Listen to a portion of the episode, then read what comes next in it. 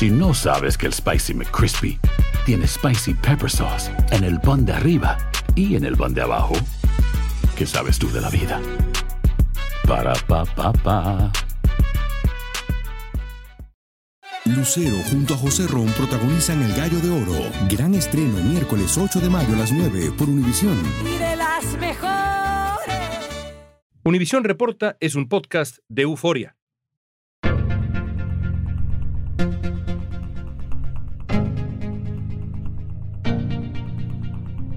Amigos, ¿cómo están? Me da mucho gusto saludarlos. Bienvenidos una vez más a Univisión Reporta.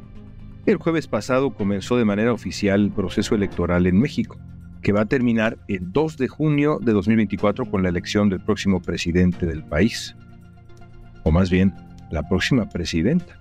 Porque esta vez ocurrió algo inédito. Dos mujeres son las grandes protagonistas de la contienda, Xochitl Gálvez, quien va a representar al Frente Amplio por México, la coalición opositora, y Claudia Sheinbaum, candidata del partido oficial, que además pues, fue apoyada abiertamente por el presidente Andrés Manuel López Obrador.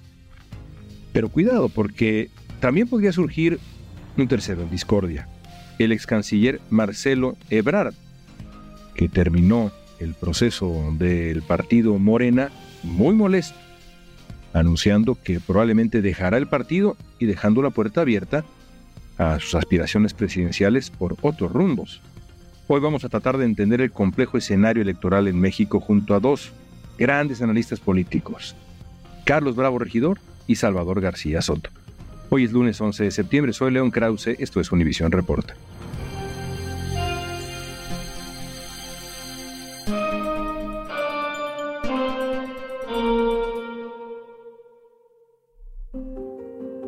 Comenzamos en México, donde la senadora Xochil Gálvez aceptó hoy formalmente ser la candidata a la presidencia del Frente Amplio, que integran tres partidos de oposición con vista a las elecciones generales de 2024. El 31 de agosto, Xochitl Gálvez fue designada candidata por el Frente Amplio por México, la coalición que reúne a los partidos opositores PRI, PAN y PRD. Gálvez se define como indígena, fue directora de la Comisión para el Desarrollo de los Pueblos Indígenas y es senadora por el PAN. México necesita una presidenta que nos ponga a todos a jalar parejo. México nos necesita a todas y todos. Carlos Bravo Regidores es analista político, historiador, director del programa de periodismo en el Centro de Investigación y Docencia Económicas. Hoy nos va a explicar cómo puede ser el próximo enfrentamiento por la presidencia de México. Carlos, Hablemos primero de los dos procesos de selección de candidatos. Vamos a empezar con la oposición. Hasta hace muy poco, la mayoría de los expertos sugerían en México que la elección del 2024 estaba pues prácticamente decidida, que la oposición en México había desaparecido, estaba paralizada, entregada, sumisa. ¿Qué cambió? Pues mira, León, yo creo que cambió el hecho de que la oposición encontró a una figura que había estado buscando desesperadamente, una figura que pudiera aglutinarla, que pudiera representarla y que la sacara de alguna manera como de ese ánimo tan derrotista y tan desmoralizado en el que estaba. Y esa figura fue Xochitl Galvez. Y realmente fue un hallazgo del proceso del frente opositor, porque cuando el proceso empezó, Xochitl Galvez estaba más bien, digamos, en la fila para disputar la candidatura a la jefatura de gobierno de la Ciudad de México. Y de pronto ella había interpuesto un amparo en diciembre del año anterior contra unas declaraciones que hizo el presidente en una mañanera a propósito de algo que ella dijo en la FIL de Guadalajara en noviembre. Y el presidente tergiversó lo que ella dijo y ella pues demandó derecho de réplica, se amparó y bueno, pues como sabes, esas cosas toman mucho tiempo en México y de pronto coincidió que ganó el amparo y la juez le dio la razón y en su fallo dijo que el presidente tenía que darle su derecho de réplica en la misma mañanera. Y cuando ella fue a pues hacer efectivo ese fallo de la juez, resulta que en el Palacio Nacional le cerraron las puertas. Esa fue la plataforma que catapultó a Xochitl Galvez a la contienda por la candidatura presidencial una negativa de parte del presidente a acatar una resolución judicial. Y bueno, Xochitl Galvez la verdad es que ahí sí demostró mucho colmillo, como para decir, pues de aquí me agarro, de aquí soy, ¿no? Claramente el equipo alrededor de ella también pues la empujó a hacerlo y resultó pues que le fue muy bien. La contienda, como es natural, empieza a cerrarse entre ella y Beatriz Paredes y al final pues el PRI y Beatriz Paredes declinan porque ya el fenómeno Xochitl parece, digamos, irremontable por un lado y por el otro creo también porque no quisieron llevar el proceso hasta el final. Y bueno, pues Xochitl Galvez realmente es la revelación de la temporada. Y la campaña de la oposición hay grandes diferencias. Las preferencias se movieron notablemente. Ahora, ¿qué tan improbable te ha parecido el ascenso de, de Xochitl Galvez? En efecto, como dices, hace apenas seis meses, tuvimos una larga conversación con ella en este podcast y me dijo que ella quería la candidatura, pero al gobierno de la Ciudad de México. Así lo dijo. Te pregunto, Carlos, ¿qué tan improbable fue su ascenso posterior en estos seis meses? ¿La hizo cambiar de opinión ese momento en el Palacio Nacional o se juntaron otros factores? Un ascenso improbable, Carlos.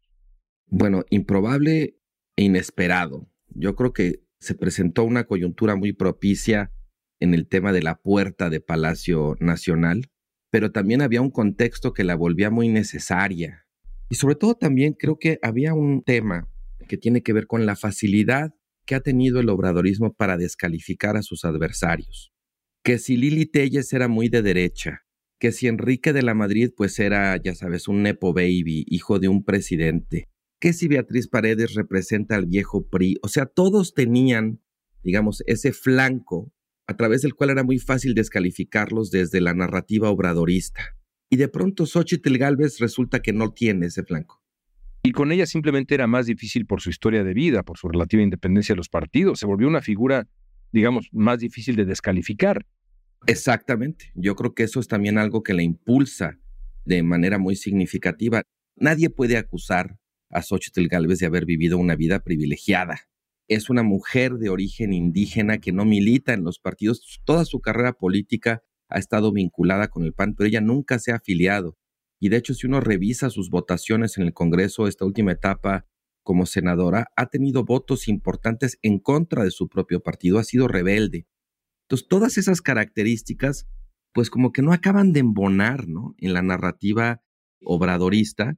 Y eso también, pues sin duda, fue gasolina que terminó prendiendo su candidatura en la oposición, que sabían ellos mismos, yo creo, que necesitaban una candidata que no fuera tan susceptible de ser descalificada y la encontraron. Vámonos ahora a México porque hay información importante sobre quién será el candidato del Partido Morena y la alianza que conforman varios partidos, entre ellos el Partido Verde. Ricardo Monreal, 5.7%. Gerardo Fernández Noroña, 9.9%. Claudia Sheinbaum Pardo, 40.5%. Manuel Velasco, 6.7%. Claramente, de acuerdo con la información que estamos escuchando en estos momentos, indica que Claudia Sheinbaum será la candidata presidencial por parte del partido de Morena, el partido del presidente. El miércoles se anunció formalmente que Claudia Sheinbaum es la candidata de Morena, el partido oficial. Hoy ganó la democracia. Hoy decidió el pueblo de México y soy la Coordinadora Nacional de Defensa de la Transformación por decisión del pueblo de México. Sheinbaum tiene formación de científica originalmente, es fundadora de Morena y hasta hace poco era la jefa de gobierno de la Ciudad de México, cargo que abandonó con la intención de convertirse en la primera presidenta del país. Carlos, hablemos ahora del otro proceso, el que terminó en una jornada muy singular con la selección de Claudia Sheinbaum como candidata de Morena crónica de una candidatura muy anunciada? Absolutamente. Si el proceso de, la oposición fue sorprendente e hizo esta tremenda diferencia, el proceso del oficialismo, como dices, estaba perfectamente cantado desde el principio. Incluso si uno mira las encuestas, la verdad es que las preferencias no se movieron. Gran cosa. Claudia Sheinbaum empezó puntera y terminó puntera, más o menos en los mismos niveles, bueno, me parece que lo que ocurre es que aquí tuvimos una suerte como de nuevo dedazo. Antes el dedazo en el viejo México posrevolucionario era el proceso mediante el cual el presidente terminaba designando a quién sería el candidato del PRI, de su partido, para sucederlo en el cargo. Y el dedazo era todo un ritual que suponía como mucha discreción Y una vez que eso ocurriera, bueno, la proverbial disciplina priista hacía su trabajo y todos al final acataban la voluntad del presidente. En el caso del obradorismo las cosas fueron muy distintas. El proceso se adelantó y el presidente agitó abiertamente la bandera de salida al día siguiente de la elección intermedia. O sea, lejos de postergarlo, lo adelantó. Los contendientes no fueron discretos respecto a su aspiración, al contrario, desde el principio sabíamos quiénes eran y ellos mismos salían a decir yo quiero. Ahora, quizás la diferencia más significativa con el dedazo anterior es el contexto. Aquel era un régimen autoritario y este es todavía al menos un régimen democrático. Lo que terminó haciendo el presidente fue construir un proceso plebiscitario que terminara legitimando una decisión que él ya había tomado. ¿Cuál era la decisión? El eslogan de la campaña de Sheinbaum es Claudia. Marcelo Ebrard se quejó varias veces durante la contienda usando una palabra que me parece fundamental y reveladora, porque la usa con cuidado Ebrard. No dice fraudulento, dice esto ha sido inequitativo, se queja de inequidad en la contienda. Hablo del uso de recursos para apoyar a Sheinbaum. ¿Hubo esa inequidad? ¿Tiene razón Ebrard? Quedémonos con esa palabra, inequidad que usó Ebrard. Desde mi punto de vista tiene toda la razón. O sea, lo vimos, vimos un despliegue de anuncios espectaculares por toda la República, sobre todo de Claudia Sheinbaum y de Adán Augusto López, Claudia Sheinbaum viene haciendo campaña desde hace dos años y hacía giras y tenía ahí sus amarres con gobernadores y hemos visto cargadas y acarreos a su favor a lo largo de todo el proceso y desde antes. Está documentado periodísticamente cómo hubo funcionarios públicos participando desde su función pública en su campaña, gobiernos de los estados movilizando gente, gastando dinero, o sea, eso ocurrió frente a nuestros ojos, sinceramente. Pero a mí me parece, digamos, desde el punto de vista ciudadano y desde el punto de vista periodístico, que están ampliamente documentadas esas inequidades en la contienda. ¿Habrá una elección entre dos mujeres o es posible que aparezca un tercero en discordia? Lo vamos a analizar al regresar.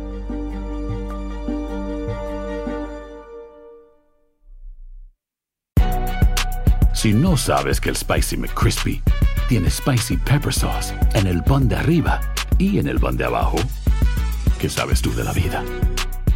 Para pa pa pa. Dicen que traigo la suerte a todo el que está a mi lado.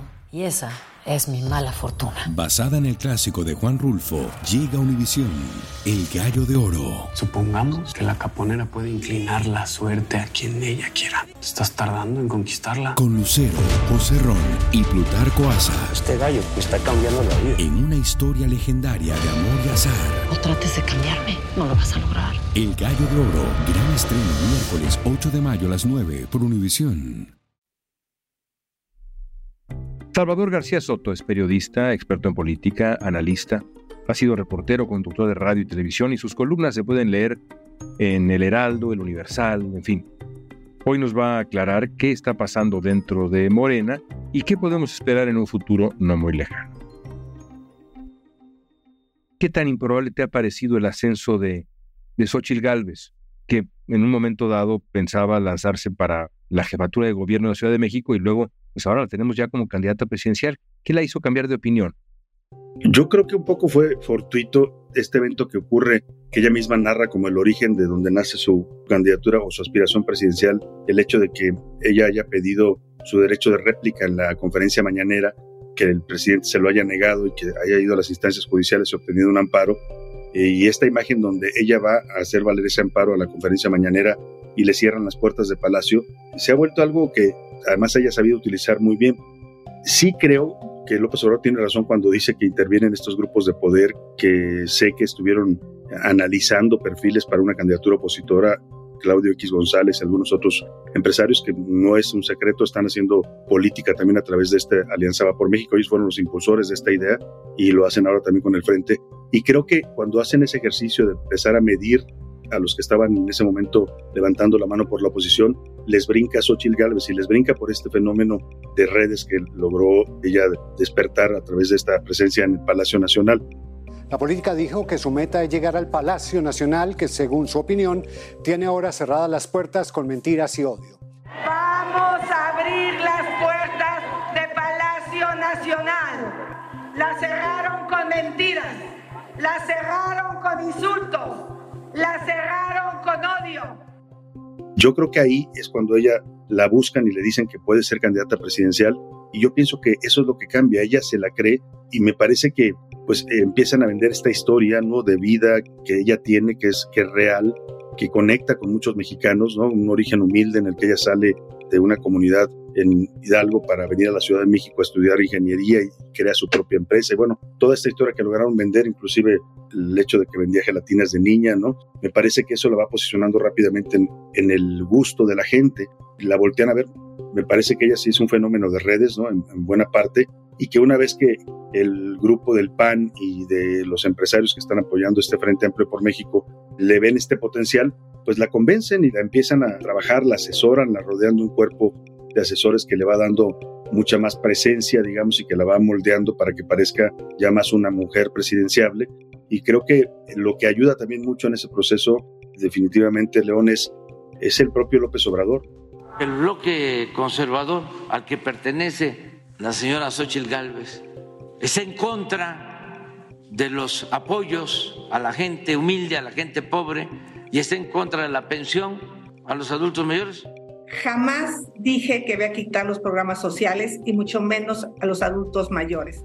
Y cuando él empieza a mencionarla y atacarla constantemente y a descalificarla, y se suman además como reacción pues todos los grupos de la 4T a atacarla, desde los editorialistas de la jornada, los caricaturistas, las plumas afines a este gobierno, pues me parece que la van convirtiendo en efectivamente la adversaria política de López Obrador. Si tú te fijas, la campaña de Xochitl Gálvez se ha construido a partir de un enfrentamiento directo con López Obrador, de tal modo que creo que eso es lo que cambia.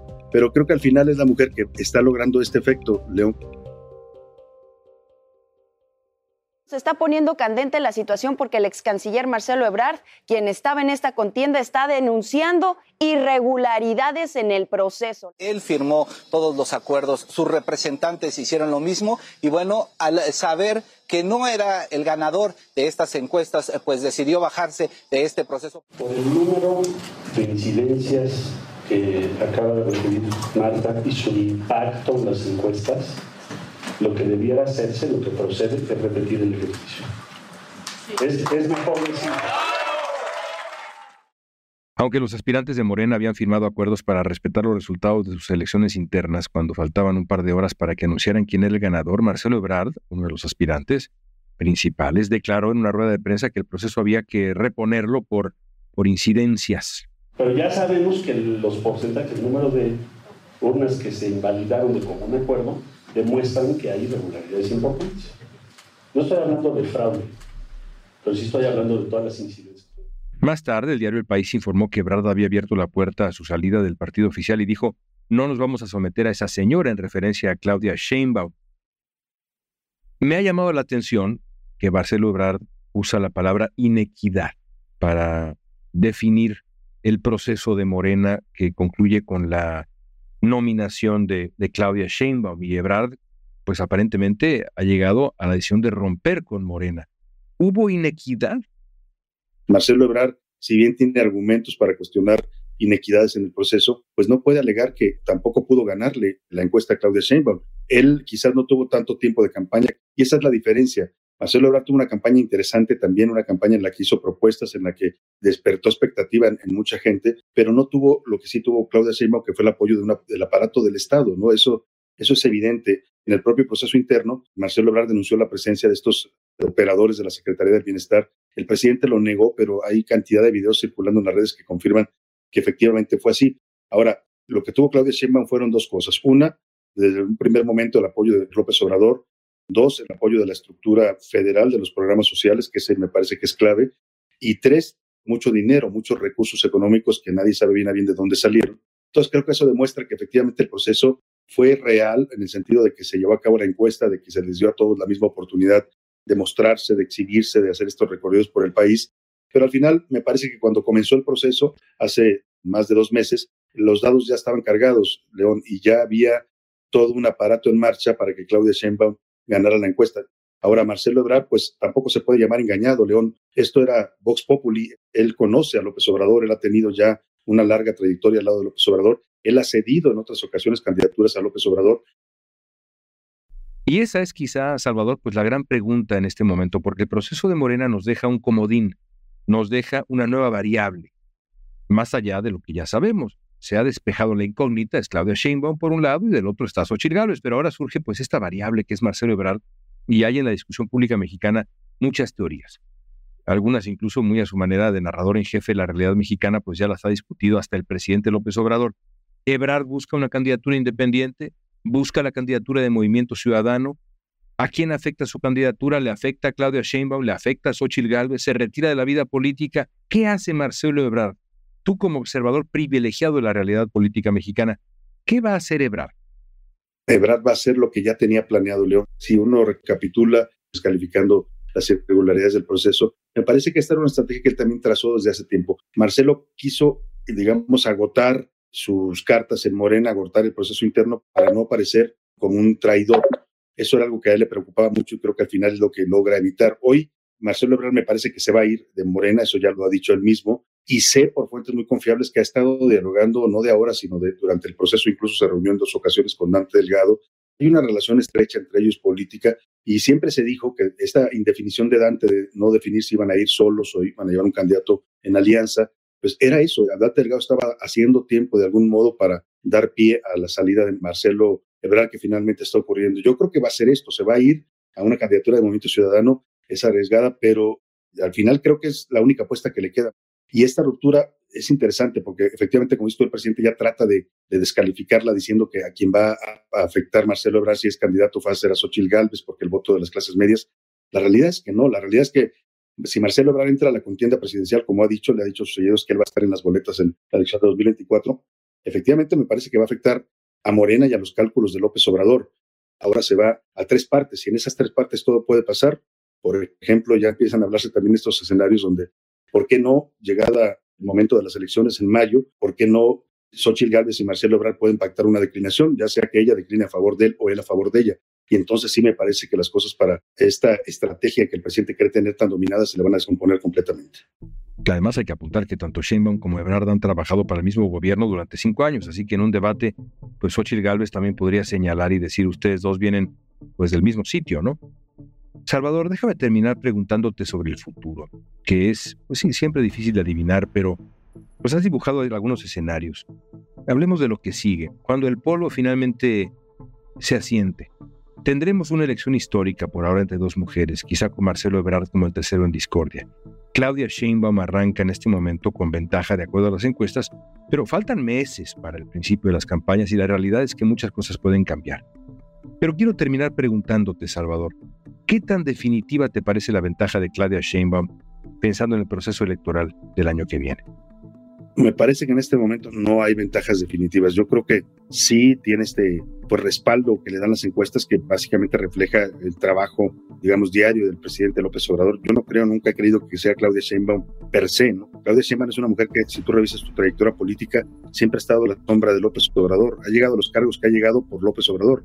Nunca ha llegado a uno de estos cargos por mérito propio. No le resto, no le resto méritos. Ya en la jefatura de gobierno ya empieza a perfilar un proyecto propio, pero aún todavía se le ve muy, pues muy simbiótica o muy tratando siempre de emular y de imitar a López Obrador. Creo que la ventaja no va a ser definitiva. Yo creo que la misma lógica, vaya, las leyes de la física te dicen que todo lo que sube tiene que bajar.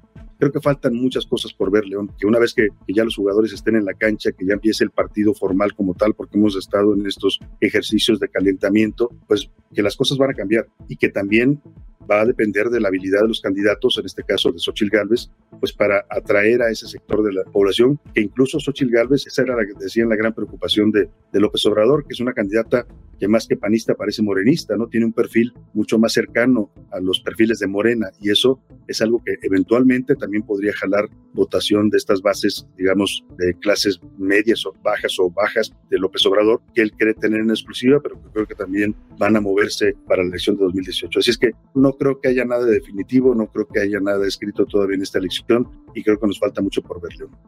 Van a ser meses fascinantes, Salvador. Gracias.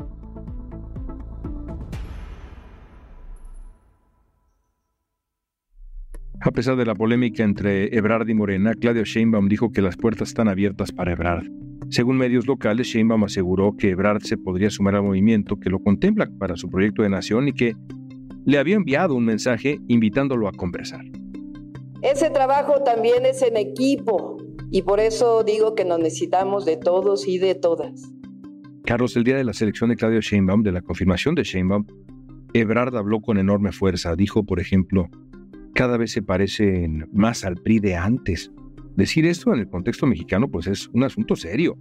Carlos, si la fractura se confirma, si esa ruptura se confirma, la gran pregunta es, ¿qué hace Marcelo Ebrard? Se le van los tiempos para ser candidato independiente. Hay quien piensa que va con Movimiento Ciudadano. En fin, en esa coyuntura también hay quien piensa que esto ya es un pacto con el presidente López Obrador para tratar de restarle votos a la oposición, pero otros piensan, bueno, quién sabe, a lo mejor le termina restando votos a la izquierda, es decir, a Sheinbaum. ¿Tú cómo ves el futuro de Ebrard? Esa es la gran incógnita en este momento, León. Los beneficios que podría tener Marcelo Ebrard de irse me parecen relativamente magros e inciertos. No lo veo siendo un candidato competitivo o un candidato de tercera vía que realmente meta en problemas a Xochitl Galvez o a Claudia Sheinbaum el costo que podría pagar por su ruptura sería muy alto. El presidente ha sido bastante claro en otras ocasiones de que la disidencia se castiga y el obradorismo, digamos, ya desde ahorita, de hecho, ha empezado, digamos, a atacarlo muy virulentamente. Entonces, digamos que las ganancias son inciertas, los costos son muy concretos. Creo además que una cosa que casi no se ha mencionado es que no creo que Movimiento Ciudadano le diera trámite en automático a la incorporación de Marcelo Ebrard, porque Movimiento Ciudadano lleva mucho tiempo tratando de construir realmente una alternativa distinta, ¿no? Hay una fila en Movimiento Ciudadano. Y de pronto que llegara Marcelo Ebrard, sabes, como VIP y se brincara la fila, no creo que fuera bien recibido dentro de Movimiento Ciudadano. Y bueno, lo que pasa es que Marcelo Ebrard yo me fui, digamos, con la finta de que estaba encareciendo el precio de reconocer su derrota. ¿no? Que de alguna manera estaba poniendo peros, ¿no? Haciendo mala cara para negociar posiciones. Porque en este momento me parece muy claro que en el obradorismo se están jugando varios juegos simultáneamente. También hay una guerra de posiciones pensando en el momento postobradorista porque López Obrador va a dejar la presidencia y López Obrador no va a ser eterno. En el momento en el que López Obrador deje de estar, va a estallar una guerra civil al interior del obradorismo. Entonces, por mucho tiempo, al menos creo que prevalecía la interpretación de que Marcelo Obrador coqueteaba con irse para encarecer el precio de quedarse. En cualquier caso, sí se abre la incógnita de, bueno, si Marcelo terminara yéndose, como candidato, digamos, sin partido, ciudadano es poco probable por los tiempos. Pero si lograra de alguna manera resolver el escollo de irse como candidato de Movimiento Ciudadano, la pregunta que hacías, ¿quién va a votar por él? Lo que te diría cualquier consultor de comunicación es que Marcelo Ebrard rompería el momento histórico de que la candidatura se disputa entre dos mujeres. Es muy desagradable lo que te voy a decir, pero es, pues es cierto. Su principal electorado serían de entrada los hombres que no quieren votar por una mujer, sea Claudia o sea Xochitl. En segundo lugar, ¿puede Marcelo llevarse votos del obradorismo? Probablemente algunos, pero no creo que muchos, porque Marcelo nunca ha sido un candidato fuerte dentro del obradorismo. Marcelo era el obradorista favorito de los no obradoristas. Y eso lo ponía en una situación muy difícil, porque si tú eras no obradorista, aunque te gustara Marcelo, lo más probable es que votes por la oposición, no por un obradorista. Y si eres obradorista, pues no vas a votar por Marcelo, vas a votar por la candidata de Obrador, que era Claudia Sheinbaum. Entonces, es difícil en este momento, me parece, estimar cuál sería el electorado que le daría vida a la candidatura de Marcelo Obrador, más allá de ese aspecto muy primario, de que creo que sería sobre todo el voto machín que no está dispuesto a votar por una mujer para la presidencia. Me interesa que nos digas, desde tu punto de vista, qué tan definitiva es la ventaja con la que comienza Sheinbaum. Es muy difícil ya augurar nada definitivo, pero bueno, en términos de inercia, de probabilidad, Claudia Sheinbaum es la candidata a vencer. Es la que empieza con ventaja y es una ventaja no con la que ganó López Obrador en 2018, pero sí es una ventaja no desdeñable.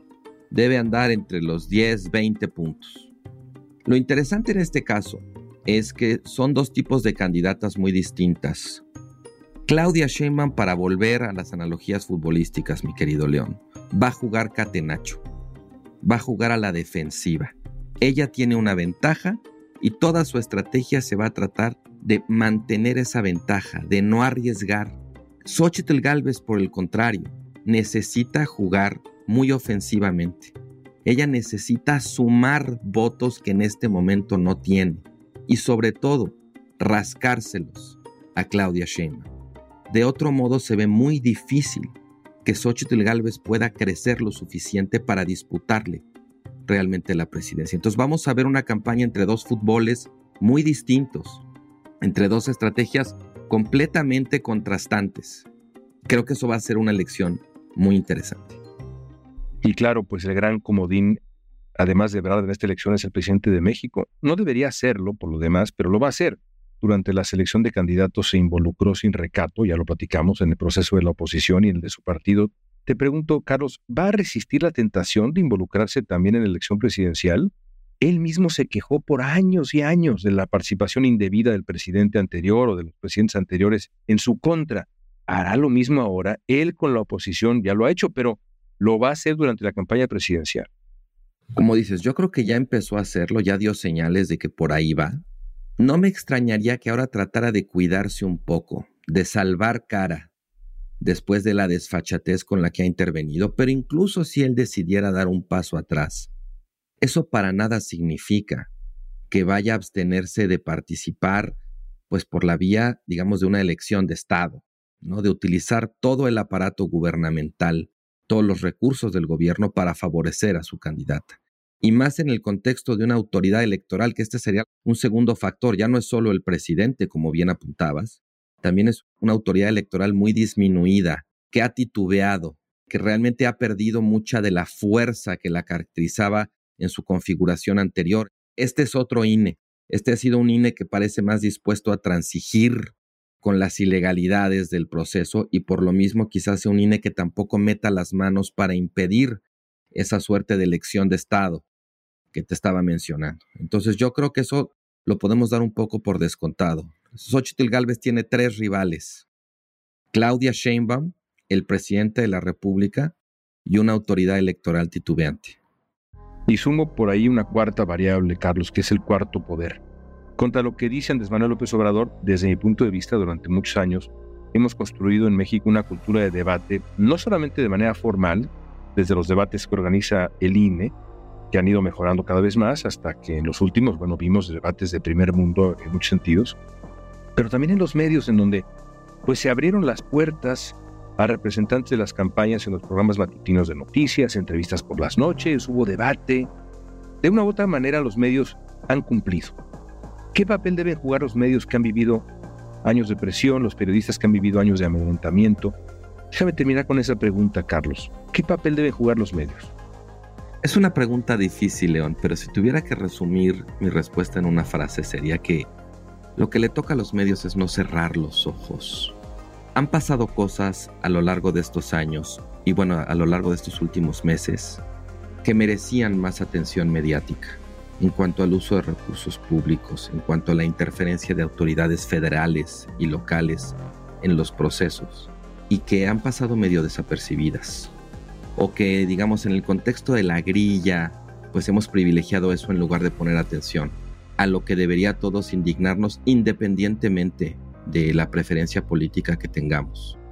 Incluso ahora que Marcelo Ebrard ha estado protestando, Muchos medios han representado esa actitud como una pataleta o un berrinche, de alguna manera desestimando las observaciones o el fundamento que podrían tener esos reclamos que está haciendo Marcelo Ebrard. Entonces, de aquí en adelante, me parece que sería muy importante que los medios no cierren los ojos y que nos enseñen pues lo que va a ser la campaña en toda su plenitud y toda su miseria, o quizás habría que decir en toda la plenitud de su miseria.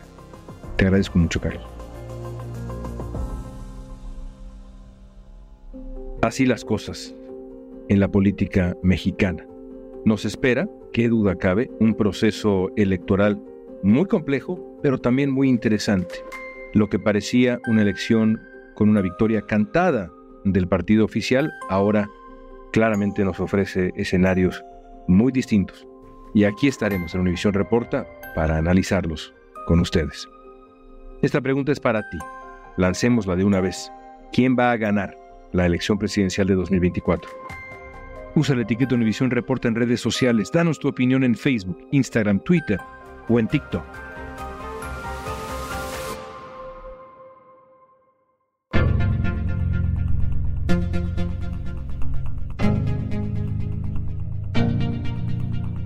Escuchaste Univisión Reporta.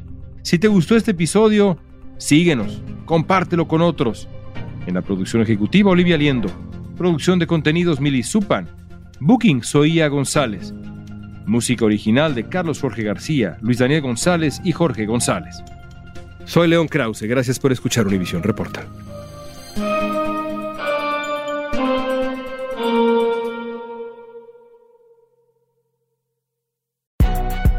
Si no sabes que el Spicy McCrispy tiene Spicy Pepper Sauce en el pan de arriba y en el pan de abajo, ¿qué sabes tú de la vida? Para, pa, pa, pa. Dicen que traigo la suerte a todo el que está a mi lado. Y esa es mi mala fortuna. Basada en el clásico de Juan Rulfo, llega Univisión, El Gallo de Oro. Supongamos que la caponera puede inclinar la suerte a quien ella quiera. ¿Estás tardando en conquistarla? Con Lucero, José Ron y Plutarco Asa. Este gallo está cambiando la vida. En una historia legendaria de amor y azar. No trates de cambiarme, no lo vas a lograr. El Gallo de Oro, gran estreno miércoles 8 de mayo a las 9 por Univisión.